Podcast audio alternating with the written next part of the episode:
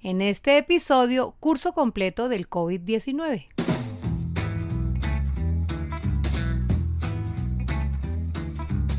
Bienvenidos a Doctor Rafita Radio. Mis papás aprenden con Doctor Rafita Radio.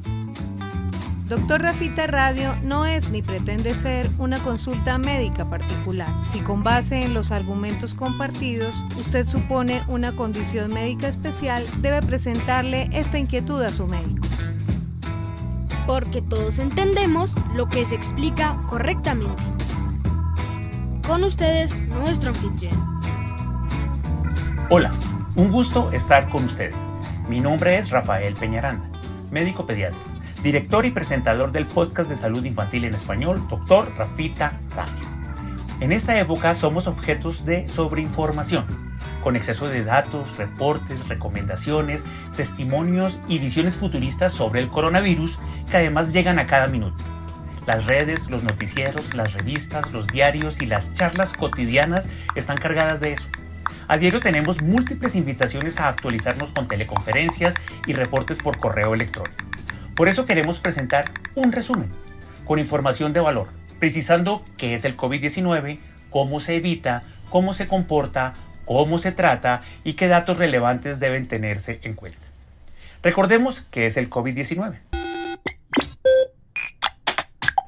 Es una enfermedad infecciosa producida por el llamado nuevo coronavirus, descrita desde diciembre de 2019. Su rápida expansión define un comportamiento epidemiológico que se denomina pandemia porque se ha esparcido por el mundo. Ya conocíamos seis coronavirus antes, cuatro responsables de resfriado común y dos de gran impacto reciente, produciendo uno el SARS en 2002 en China y otro el MERS en 2012 en el Medio Oriente, que mostraron una extensa enfermedad con mortalidad importante. Se ha entendido que los tres graves, incluyendo este nuevo coronavirus originario también en la China, han pasado del murciélago a los mamíferos inferiores y de ellos al hombre, continuando su propagación entre los humanos sin detenerse hasta ahora. A la fecha de este video, acabamos de pasar los 4 millones de infectados y unas 280 mil muertes en el mundo, siendo los países más afectados Estados Unidos, España e Italia, superando en impacto a la China, donde se inició la pandemia. Es altamente contagioso y se transmite de persona a persona a través de las gotas de moco y saliva que expulsan las personas que lo tienen entrando en nuestro organismo por la nariz, la conjuntiva de los ojos y la boca. Se describe que un enfermo infecta hasta tres personas más y así se multiplica exponencialmente. El coronavirus ya circula libremente, ya no es exclusivo de aquellos que viajaron y ahora cualquiera sin un contagio evidente lo puede tener. Incuba entre 2 y 14 días, que es el tiempo que pasa entre la adquisición del coronavirus y la aparición de los síntomas por COVID-19. Sus síntomas se parecen a la gripa, pero obviamente corresponden a una situación más seria que una gripa. Tenemos fiebre como principal signo de alerta, dolor de cabeza, congestión nasal, dolor de garganta, tos, opresión en el pecho y hasta dificultad para respirar. Algunos pacientes cursan con dolor abdominal y diarrea, motivando la consulta al hacerse sospechosos. Muchos niños presentan la enfermedad, con mínimas molestias y otros portan el virus sin ningún síntoma, sin darse cuenta. Hay explicaciones científicas para esto, desde la baja afinidad por sus células respiratorias dada la madurez biológica de su edad, hasta por la inmunidad innata de los pequeños. Lo cierto es que sí lo transmiten y con potencia, siendo de altísimo riesgo para contagiar a los demás en casa, el colegio y las zonas comunes. La población más vulnerable son los mayores de 60 años de edad, y las personas que presentan COVID-19 con enfermedades de base, condiciones que los hacen complicarse fácilmente, convirtiéndose en los pacientes graves de la pandemia. Al tener, por ejemplo, diabetes, hipertensión arterial, obesidad, enfermedades pulmonares crónicas, alteraciones cardíacas, problemas renales, enfermedades inmunológicas como la artritis o el lupus y a los que tienen cáncer o incluso VIH. Las últimas actualizaciones reportan que toma unos 28 días superar la enfermedad, curarse por completo. A la mayoría de los infectados les va bien, con síntomas tolerables y resolviendo en casa, con un bajo porcentaje de hospitalización que llega al 20%, de los cuales solo un 5% va a la unidad de cuidado intensivo y de manera global la mortalidad ha llegado al 4%. Hasta el momento y con escasas sospechas, por casos sin reporte científico oficial, no se ha demostrado la reinfección, o sea, que personas que hayan tenido COVID-19 lo vuelvan a tener. Miremos cómo evitamos entonces el COVID-19. La premisa principal es evitar que entre en nuestro cuerpo por la nariz, los ojos o la boca. El coronavirus nos infecta de manera directa viajando en las gotas que expulsan con la tos y el estornudo las personas que lo tienen. Y de manera indirecta o cruzada cuando tomamos del ambiente, habitualmente eh, de las superficies que tocamos con las manos, lo contaminado. Lo llevamos a nuestros ojos, nuestra nariz, nuestra boca, además de transmitirlo al ensuciar todo lo que seguimos tocando y que otras personas siguen usando. El coronavirus puede estar activo e infectante hasta por cuatro días en algunas superficies, peligrosamente listo para contaminarnos y enfermarnos. Consideren entonces que todo lo que tocan está contaminado y cuídense de tocar después la cara. Comprendiendo esto es fácil entender cómo se bloquea su contagio. Las estrategias se deben aplicar simultáneamente y son las siguientes. La primera es el, distanciamiento humano, representado como el aislamiento social preventivo, definiendo las cuarentenas que la mayoría de los países han adoptado, permaneciendo sin contacto con otras personas, evitando la interacción física, no dar la mano, no dar abrazos o saludar de beso. Cuando quedarse en casa no es posible, desescalonándose el confinamiento por el trabajo, la educación, el comercio, las necesidades de abastecimiento o las diligencias formales, se recomienda una distancia de 2 metros con las otras personas. Esto porque el coronavirus, por su tamaño y peso, vuela hasta 1.8 metros de distancia antes de caer al suelo, cuando los infectados lo lanzan. Entonces, manteniendo 2 metros de separación, no debería alcanzar la altura de nuestra cabeza y tampoco nuestra ropa en su caída. La segunda medida es el estricto lavado de manos, que debe ser frecuente, luego de tocar superficies y antes de tocarnos ojos, nariz o boca. El agua y el jabón son las principales herramientas.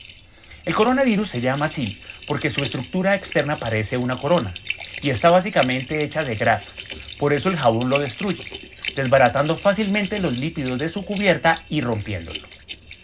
También higienizarse con gel antibacterial funciona bien y se debe hacer constantemente y tan esmeradamente como si fuera el jabón. Recuerden que el coronavirus puede sobrevivir hasta cuatro días sobre las superficies, insistimos en eso, y debemos limpiarnos todo el tiempo.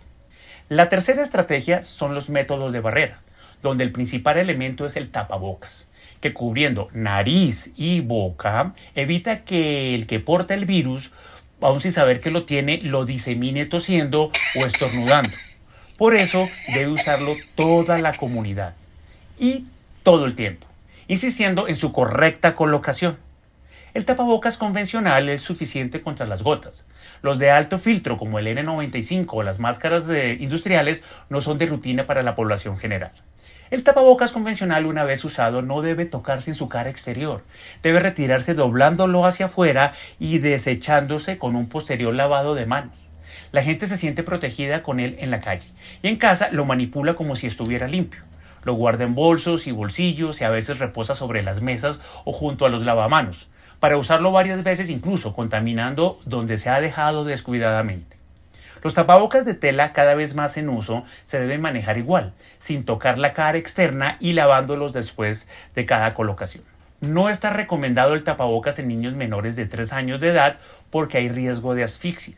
Otro método de barrera son las monogafas, habitualmente plásticas, que impiden que las gafas, eh, que las gotas toquen los ojos y mm, que se usan simultáneamente con los tapabocas. Se deben retirar sin tocar su cara externa igualmente y lavarse bien después de su uso con el consabido lavado de manos final. El uso de guantes realmente no está recomendado. Dan una falsa seguridad y se utilizan mal. La gente usándolos toca todo con una confianza equivocada, contaminándose fácilmente. Se sienten aislados pero están recogiendo de todo con los guantes. Además olvidan higienizarlos y lavarse las manos frecuente y correctamente después por tenerlos puestos. Ojo, el uso de guantes no reemplaza el lavado de las manos. Estás escuchando Doctor Rafita Radio. Llevar con nosotros gel antibacterial está recomendado, esparciéndolo con la misma técnica de lavado de manos. Además, Tener sprays con alcohol al 70%, que es el mismo alcohol medicado, funciona bien para desinfectar las superficies que tocamos, como chapas, manijas y agarraderas antes del contacto. Las mismas manos higienizan bien con ese alcohol directamente. Recordemos que el gel antibacterial es, en esencia, alcohol con glicerina. Se ha recomendado viajar y regresar del trabajo con ropa diferente a la que usamos laborando, transportando las prendas en bolsas y lavándolas a diario.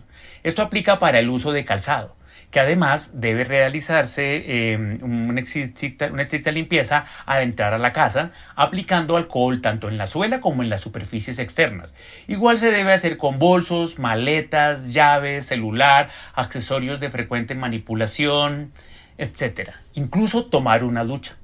Hay diluciones de hipoclorito y soluciones de amonio cuaternario que también se usan, pero el alcohol al 70% está muy bien.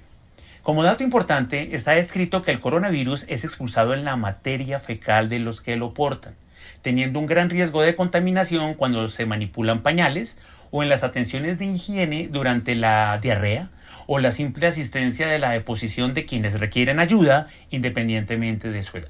¿Cómo se sabe que se tiene COVID-19? La principal sospecha surge de los síntomas la fiebre, el malestar, los síntomas respiratorios y recientemente la diarrea. La recomendación es establecer contacto con las entidades de salud que corresponda y, a través de las líneas de asesoría, recibir la orientación para el cuidado en casa, la consulta domiciliaria o la visita a los servicios de urgencias. Durante la atención médica en hospitales se evalúan los síntomas y la condición de los pacientes, niños y adultos. Y si se cumplen criterios clínicos, se ordenan los exámenes diagnósticos. Los complementarios incluyen hemograma, pruebas de sangre, incluso radiografía de tórax sin síntomas respiratorios. Según el compromiso, algunos pacientes se hospitalizan, pero la mayoría vuelven a casa con el concepto médico, la fórmula y recomendaciones. Sobre el diagnóstico formal vamos a decir lo siguiente. La prueba estándar para este momento se llama PCR en tiempo real, que técnicamente es una reacción en cadena de la polimerasa, la manera técnica de describirlo. Se toma una muestra de la nariz y la faringe con un hisopo, con un aplicador, y se envía a procesar. Su reporte toma de 3 a 10 días según los protocolos de los laboratorios. Y el resultado positivo o negativo se demora en conocerse. Mientras se documenta esto, el aislamiento es obligatorio. La gente escucha la opción de las pruebas rápidas y suponen que son exámenes diagnósticos inmediatos que resuelven la duda médica. Se trata de la detección de anticuerpos específicos en la sangre inmunoglobulinas, que por denominación corresponden a la M y a la G, determinando si se tiene enfermedad activa o si se tuvo contacto con el virus. En un par de horas hay resultados, pero estos em, anticuerpos solo son detectables luego de 10 días de tener la enfermedad y se usan más para el seguimiento de los enfermos y la monitorización del personal de salud que para diagnosticar COVID en urgencias. Su uso es restringido y su utilidad es limitada por eso. Los pacientes con la enfermedad COVID-19 que se deterioran, que se complican hemodinámicamente, se sobreinfectan, hacen falla respiratoria, falla multisistémica, requieren manejo en cuidado intensivo y que terminan falleciendo, son pocos al final. Pocos contra el universo del gran número de enfermos durante la pandemia. Como decíamos, una gran cantidad de contagiados ni síntomas hacen, pero los que expresan la enfermedad tienen una primera semana con malestar tolerable Fiebre, dolor de cabeza, dolor de garganta y algo de tos es lo común. Si progresa, la segunda semana es la que trae el cambio determinante en los que se complican. El decaimiento es extremo, hay dificultad respiratoria, aparece la necesidad de oxígeno, deshidratación, se sobreinfectan y hay descompensación de las enfermedades que ya se tenían. Aquí el manejo hospitalario es obligatorio. Muchos comienzan a superar el COVID-19 en esta dura fase pero hay otros que continúan enfermos y durante la tercera semana hacen la catástrofe, son insostenibles médicamente y mueren. ¿Cómo se trata el COVID-19? La infección por coronavirus no tiene un tratamiento específico, hasta ahora por lo menos. Es decir, no hay medicamentos que eliminen el virus del organismo y curen al paciente de manera directa. Los manejos están enfocados en los síntomas y en mantener la estabilidad vital mientras la enfermedad cumple su ciclo y termina. En casa tomamos acetaminofén, con mucha prevención frente al ibuprofeno, que ha descrito algunas lesiones en las personas que indiscriminadamente lo toman. No hay medicaciones preventivas ni curadoras del COVID-19. Los fármacos que la gente escucha y lee con frecuencia, como puede ser la cloroquina, la hidroxicloroquina, el ritonavir, el litonavir, el remdesivir, la acitromicina y hasta la ivermectina son de consideración y prescripción exclusiva por el personal médico. Esto pues obviamente en la escena clínica con los enfermos, que según sus necesidades particulares requerirán estas terapias o no. No se deben consumir libremente con la ilusión de que se evita la infección o que se cura la infección en casa sin necesidad de los médicos. Ni qué decir de las creencias populares y del pensamiento mágico colectivo en las redes sociales proponiendo tomar agua caliente a sorbos todo el día, hacer gárgaras con bicarbonato, comer limón en exceso y usar hierbas milagrosas contra el coronavirus. Recomendaciones irresponsables que rayan incluso en lo peligroso. Ante la duda, consultar es la recomendación universal. Para mejorar las defensas en niños y adultos, la buena alimentación es la clave. Mantenerse hidratado, tener buenos hábitos de sueño y buscar el mejor estado anímico es fundamental. El uso de suplementos vitamínicos en general o el consumo intenso de vitamina C no funciona ni como vacuna ni como tratamiento. Las casas farmacéuticas ofrecen productos que elevan las defensas, y aunque su base farmacológica apoya este propósito, no cumplen la expectativa ni la esperanza de la gente que los consume. Ojo con el exceso de confianza en los remedios que hacen olvidar las medidas generales de protección que ya hemos revisado. Estás escuchando Doctor Rafita Radio. Para finalizar, unos datos de interés. El aislamiento con el confinamiento que representa nos ha deprivado de luz solar y esto trae deficiencia de vitamina D fundamental en el metabolismo del calcio, como hormona en algunos procesos y como elemento natural en la defensa contra los virus. Buscar rescatar ratos de sol es una recomendación. Si hay dificultades con esto, los médicos pueden sugerir suplementos. Hay que hacer la consulta. El ciclo eh, normal de vacunación de los niños no debe interrumpirse y se debe defender y respetar en lo posible para no perder dosis de vacunas en el plan habitual de inmunización. El COVID-19 no es la única enfermedad y lo prevenible debe seguir manejándose. Otra cosa es que si un niño está cursando con COVID-19, este sí debe esperar, debe aplazar su vacunación hasta superar la enfermedad. Las madres lactantes con COVID-19 no deben suspender la leche materna para sus bebés. Por ahí no hay transmisión pero deben usar tapabocas y excelentes medidas de protección, barrera, lavado de mano, desinfección de superficies para evitar contagiarlos. Muchos niños y adolescentes están con educación virtual en este momento, lo que los expone excesivamente, eh, extensamente al uso del Internet. Debe vigilarse lo que consultan, con quién se comunican en las redes sociales y cuidar los cambios de horario por estar conectados en exceso a través de los dispositivos electrónicos en la casa. Manejar los tiempos en pantallas, viendo series o usando consolas de juego es fundamental. Hasta el momento seguimos sin vacuna. Ahí adelante. Se cuentan siete proyectos a la fecha en su búsqueda en esa carrera por conseguirla, pero seguramente no habrá noticias hasta el 2021.